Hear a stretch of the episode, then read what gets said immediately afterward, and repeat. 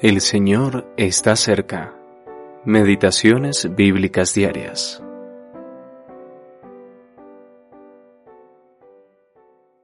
Él respondió y dijo, Escrito está, no solo de pan vivirá el hombre, sino de toda palabra que sale de la boca de Dios. Mateo capítulo 4, versículo 4. La obediencia de Cristo somos santificados para la obediencia de Cristo. Permítanme decirles algo acerca de esta obediencia. Cuando mi hijo quería ir en una dirección distinta a la mía, cede y acepta seguirme, aprecio tal obediencia. Pero no fue así con Cristo. Él nunca tuvo una voluntad que le hiciera querer ir en otra dirección que no fuera la del Padre.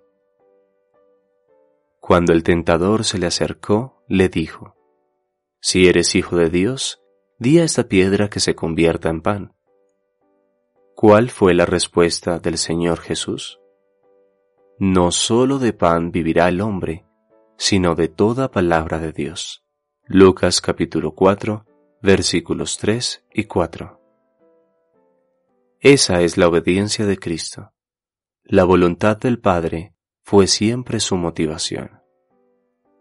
En nuestro caso, hay miles de cosas que hacemos como un hábito y decimos que debemos hacerlas, pero, en realidad, no debo hacer nada más que la voluntad de Cristo.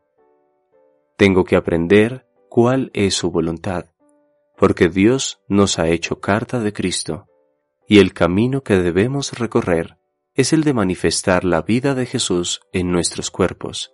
Segunda de Corintios capítulo 4, versículo 10. Todo lo que hago debe ser una expresión del apego de mi corazón a Cristo y la manifestación de su carácter ante los demás. La norma de nuestro andar es esta, andar como es digno del Señor. A veces resulta muy difícil ser pacífico, paciente y amable cuando alguien nos hiere o insulta. Puedo entender las dificultades pero tenemos el bendito privilegio de andar como Él anduvo. Si queremos hacer esto, entonces conozcamos a Cristo. Aprendamos cuál fue su camino aquí en la tierra, mientras que, al mismo tiempo, pensemos en el lugar que tenemos en Él ante Dios. Quiero enfatizar esto. Estudiemos a Cristo, para que así podamos ser como Él en la tierra. No hay nada que pueda llenar más nuestras almas de bendición y aliento, nada que nos santifique más, nada que nos dé un sentimiento tan vivo del amor divino, nada que nos dé tanto valor.